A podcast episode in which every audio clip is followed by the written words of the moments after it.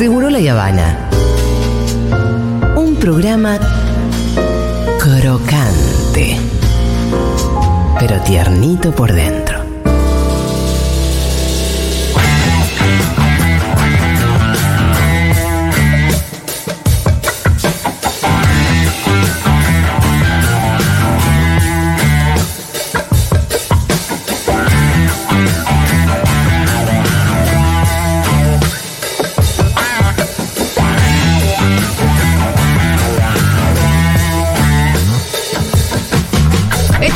Quique en el estudio de Seguro La Habana. Bienvenido, Quique. ¿Cómo andan? Bien, vos. Muy bien, muy bien. De acá para allá. ¿De acá para allá? Sí. ¿Qué, qué hay en el horizonte? En el horizonte el viernes voy a Córdoba a dar un Ajá. curso. La, semana, la otra semana voy a Rosario. Así que estoy, estoy. Pero trato de hacer viajes cortitos ahora. ¿eh? Sí. Estuve en Neuquén la semana pasada también. Eh, pero trato de hacer viajes cortitos porque estoy, estoy medio quemado. Burn Sí. out, ¿se dice? Burnout. Sí. Sí. Así, bueno. Estamos mirá. todos medio burnout. Burnout, sí, Estoy país. pensando en empezar terapia por primera vez en mi Ah, mirá. Nunca fuiste a terapia. Nunca. ¿Sabes que cuando Porque estás soy el- burnout, lo que te pasa con la terapia es que dices, uy, no, y encima que tengo terapia? Claro. Bueno, por eso. A mí me está pasando eso. Eh, ¿Vas a terapia? Sí, yo voy a terapia. El, a mí me. Yo estoy quedando ¿Pero te como el culo con muchísima gente. Claro, yo también. A mí me da miedo Bueno, eso. Eh, tengo muchos mensajes Sí, sin contestar. Igual, igual. El otro día puso una historia Sí. diciendo eso. Perdón, Perdón por estoy no quemado, contestar. claro. Y ponele, estoy 15 minutos ahora y estos 15 minutos que no miro el teléfono y tengo 15 mensajes. Y después hay mucha desesperación también de la gente con el tema, hay un embate del extractivismo fuerte, entonces están bastante desesperados mucho. Buscando la te- referencia. Claro, te llaman y hay veces no podés, obvio, a veces no, muchas veces. Sí. No, no hay, no, no, no, no se les puede dar respuesta a todos y todas. Entonces, bueno, uno está medio quemado. Y lo de terapia es Sí. porque yo soy medio antiguo, que todavía creo que uno puede solucionar todo solo. Se lo cuento a un amigo, como decía el amigo. ta- No, tal. Que hay cual. que ir eh, ¿Para solo qué? si estás Se lo cuento a un amigo que además me quiere. La de contar a un amigo, yo creo que me tiene cualquier cosa, mis amigos, ¿viste? Son divinos, pero. Oye, tan pelotudo. es verdad, es verdad. Eh, Así que me recomiendan que vaya. Sí. Sí, para manejar a mí, la ansiedad, yo- pero yo, tampoco creo que, que, que, o sea, no, no. No es mágico. No, Claro. no. Uh, la puta. A mí me encanta mi terapeuta, me gusta, eh, pero si mañana me la sacan no me muero. Y tampoco me parece que está bien ser terapia dependiente, cosa que le empieza No, a pasar a mucha No, gente. Yo no soy dependiente, pero me hace muy bien y. y- Ah, sí. y sí, hay días que son realmente una. Dicen que hay una que se llama conductista o algo así, Sí. que es empezar y terminar. O sea, resolver como que está medio marcado. Eso, pero no sé, no sé, yo no sé. Bueno, vamos a ver, vamos a ver. Vamos a intentarlo. Hay que calmar la ansiedad, la econsiedad. Uh. Pero no es econsiedad, Sí. es mucho más que econsiedad. Sí, es de todo. Es de es todo. dólar MEP, ansiedad. Claro, el país todo. Bueno, Contado con liqui, ansiedad. Sí. Mucha felicidad en un momento profesional muy importante, todo, pero te pasa Mm. eso, ¿viste? Es increíble. Pero bueno, y muy, muy contento de estar en esta radio Sí. que se escucha un montón, siempre Sí. lo digo, y se nota cómo se escucha y en las provincias cómo se escucha. Así que es un honor tener esta, esta columna y poder hablar. Hoy vamos a hablar de algo que ya hemos hablado, nunca le hicimos, yo revisé, nunca le hicimos como columna, pero a pesar de que lo hablamos eh, decenas de veces, eh, el tema de la historia de la soja transgénica en nuestro país. Lo traigo porque también para relacionar un poco con la actualidad, los dólares, los dólares que la soja nos va a traer y nos, y nos Sí, trajo. Terminamos siendo soja dependientes. Absolutamente. Y la verdad que es una desgracia. Y con resultados a la vista, ¿no? O sea, no, ni siquiera nos calman. Obviamente no se puede salir de un día para otro, eso siempre lo decimos. Pero la verdad que tenemos necesidad de dólares y somos el país del mundo más ocupado con soja transgénica, eh, proporciona su territorio, ¿no? Eh, después está Brasil, que tiene obviamente más en, cantidad, pero no en proporción.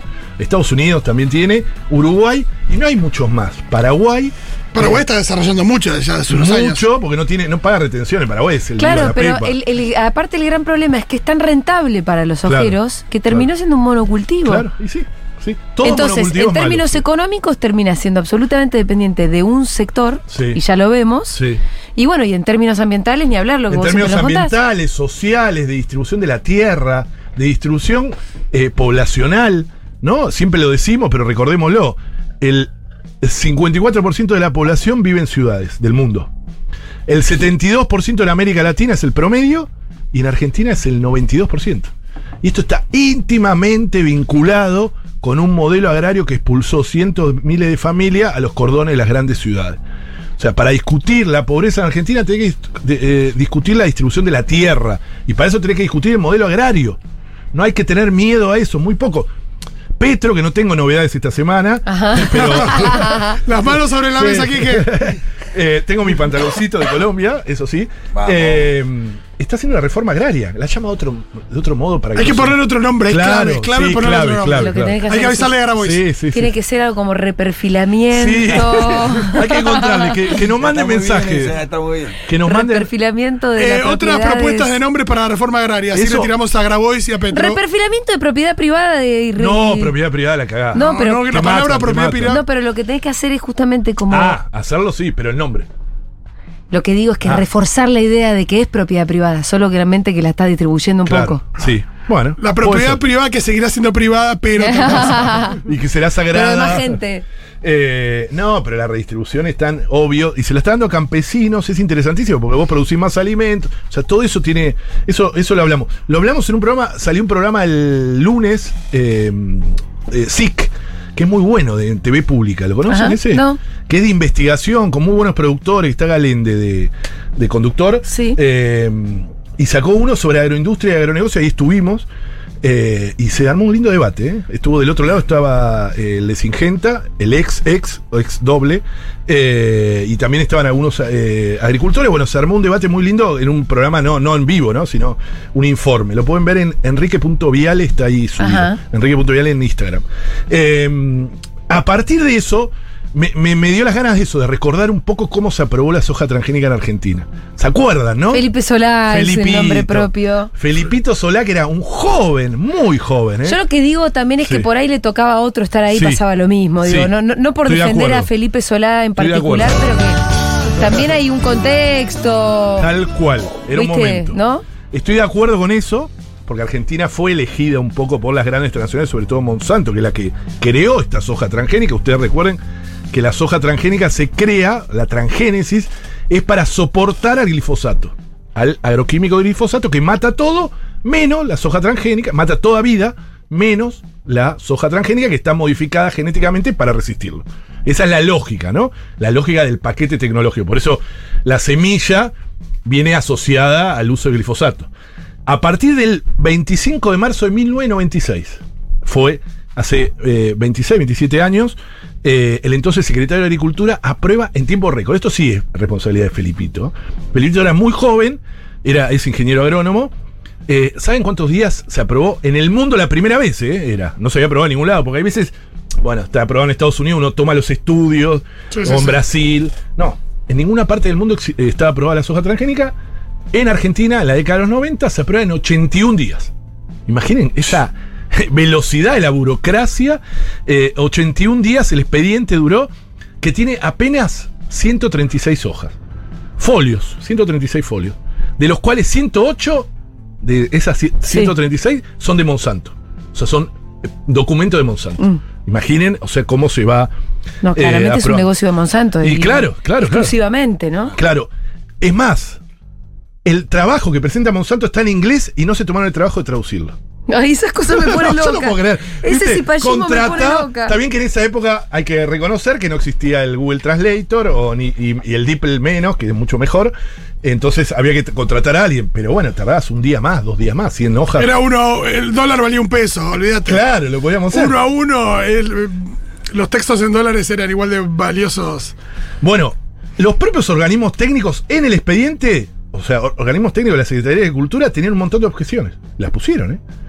No le dieron bola. Incluso el dictamen jurídico, que es clave, los dictámenes, ustedes saben, para probar algo, se necesita un dictamen jurídico, diga, bueno, esto es legal, esto no es legal, etcétera.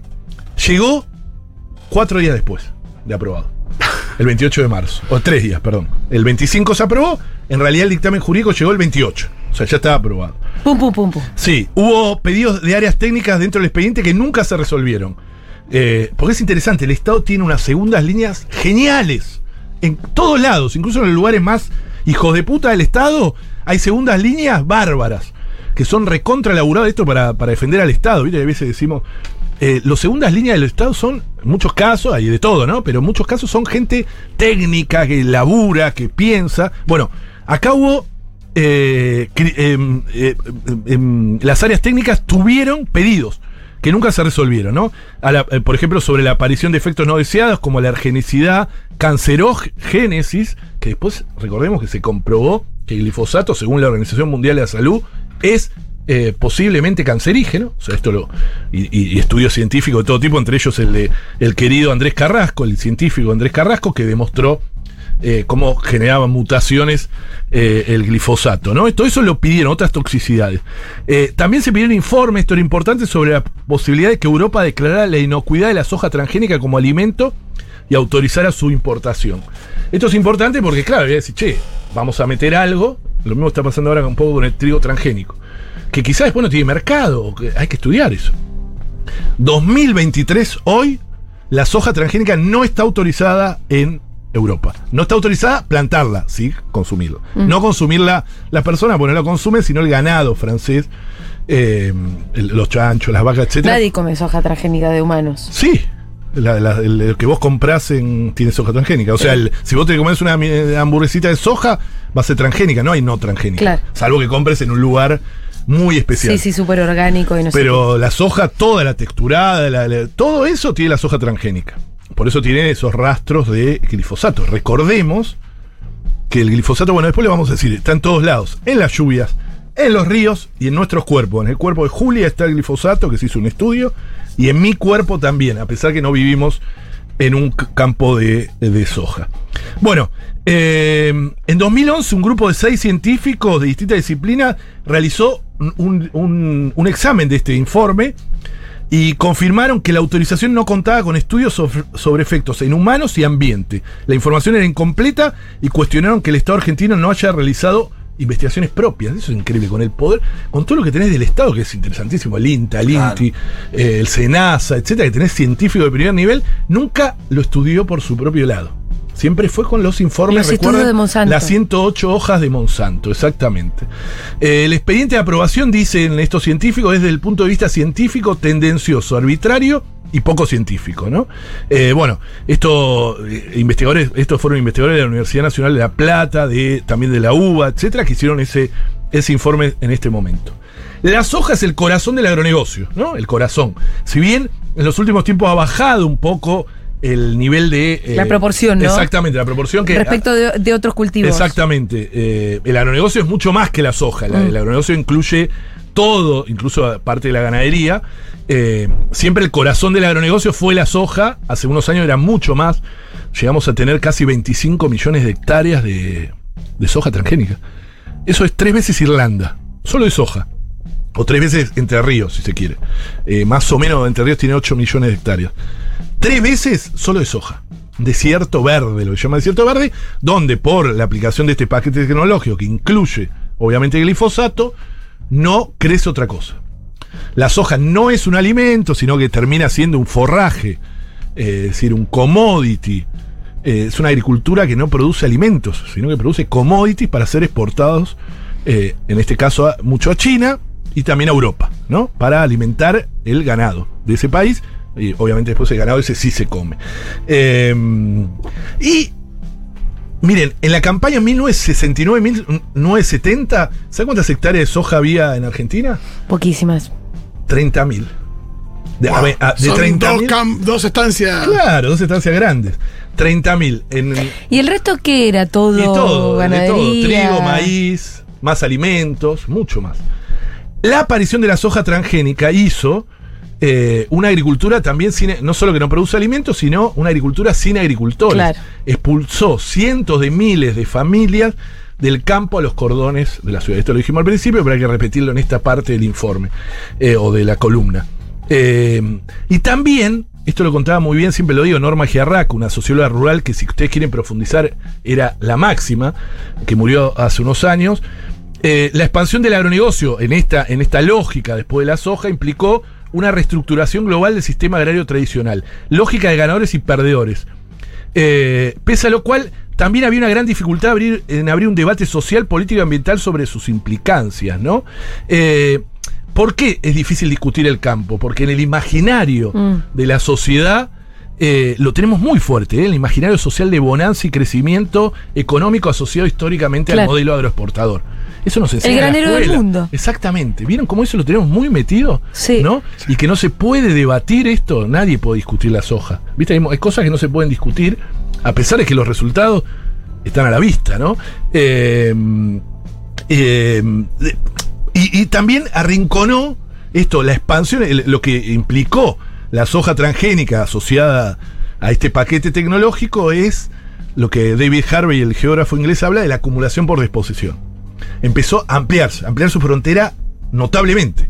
Desde el año 96 que se aprobó la soja transgénica hasta la actualidad, se perdieron casi 9 millones de hectáreas de bosque nativo. 9 millones es más que la provincia entera de bosque, si fuese todo bosque de Entre Ríos. Es impresionante eso, es un número de los más altos del mundo.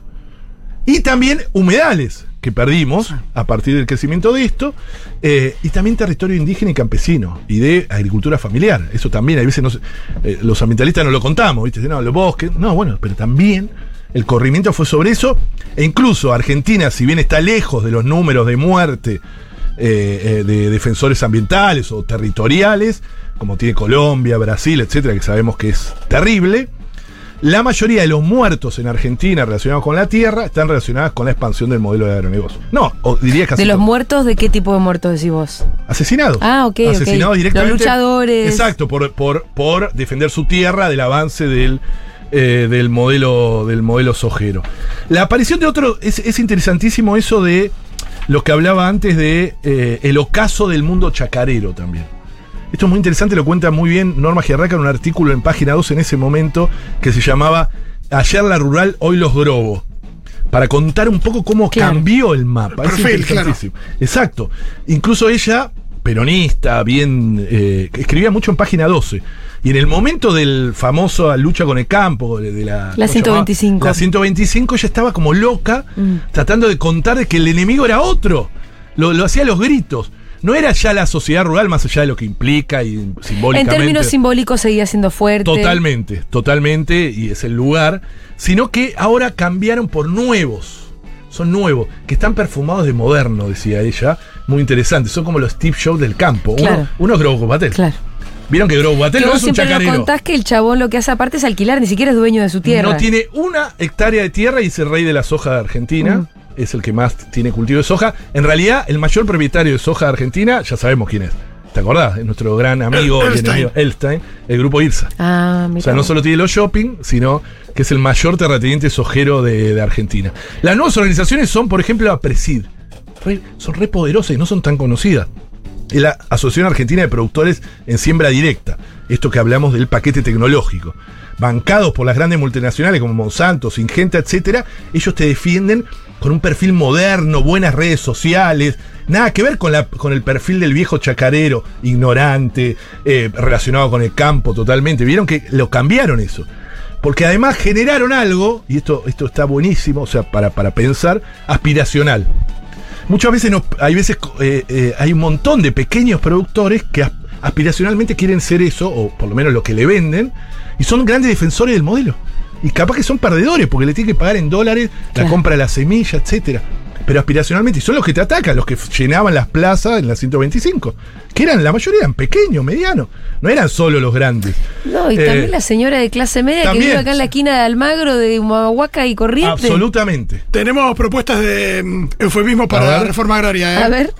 Reorganización, agro- reorganización agroproductiva nacional. Opa, no está mal. Replanteamiento táctico territorial. Me gusta. Son originales, ¿eh? Eh, a ver, reperfilamiento agropecuario justo hacia la exportación nacional, el RAGEN. Opa. El raje. Eso, hay que ponerle una sigla medio Claro. inentendible y listo, y pasa. Exacto, exacto, exacto. Eh, Sin muchas definiciones. el mercado de todo esto es enorme. Por ejemplo, el mercado de semillas a nivel mundial es de 41 mil millones de dólares. Que lo manejan solo tres empresas. Eso te iba a decir, y lo- el monopolio Todo. es. Monsanto, eh, DuPont y Syngenta. Solo esas manejan eh, a nivel mundial 41 mil millones de dólares. Es una cosa, es mucho. Y es muy No sé gracioso porque tenemos- DuPont históricamente se dedica a los plásticos. Sí, bueno. Digo, pero- hay una co- la cosa más antinatural que existe que Pero son siempre hicieron químicos, todo, porque Sí, sí. crearon. Está la, la película de. De Mark Ruffalo. de Mar Rúfalo contra el- los adherentes que usamos todos. Eh, En el ranking de Alberto dijo que le Sí. gustaría que Robert De Niro lo Sí. interprete. En el ranking de Quique tenemos primero a DiCaprio, después para Sí, muy bien. muy ¿Viste cómo bien. te conozco? Y ahora sumó este el, el, el chileno. Para hacerme fachero. Ah. Pedro Pascal. Claro. Eh, ¿Es ambientalista Pedro Pascal? No, no tanto. Ah, no solo tanto porque- como Gozo. o sea, Solo te calentaste nomás. solo porque, porque es fachero. Eh, y en agrotóximos también tres compañías Sí. manejan eh, Singenta, BASF y Bayer. Bayer Monsanto, ¿no? Eh, controlan el 51% de del mercado de 63 mil millones de dólares. Estamos hablando de dos mercados de 100 mil millones de dólares. Eh, el ocaso, sé que no tengo más tiempo, pero sí eh, lo que generó esto es el ocaso del modelo, de un modelo de agricultura familiar por el modelo del management, ¿no? El modelo de una agricultura con agricultores a una caracterizada como agricultura sin agricultores. El reemplazo de la cultura del esfuerzo que existía muy con el campo. Pasarle al hijo, etcétera, trabajar. Levantarse temprano. Exacto, por la cultura de la eficiencia. Eso es muy del neoliberalismo, ¿eh?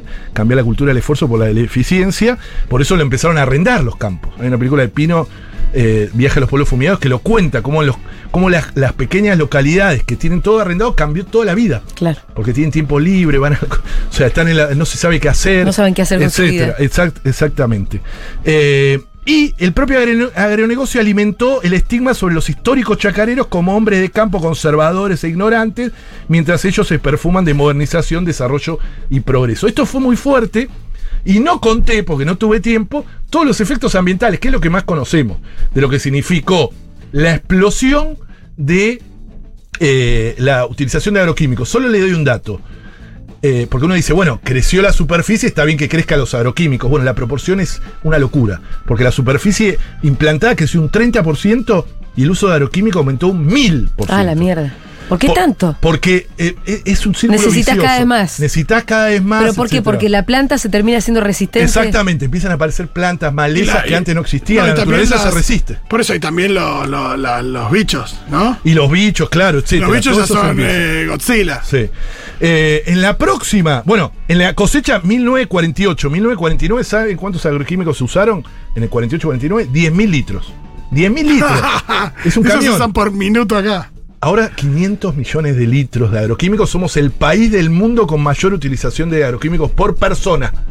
Y el mayor consumidor también de glifosato del mundo. Somos, tenemos así como a Messi, somos campeones del mundo, tenemos a River. eh, bueno, se ríe acá. ¿Te Eh, parece introducir ese momento? No, no, no, porque además me tengo. Tenés que cerrar la columna, Quique. Me tengo que ir.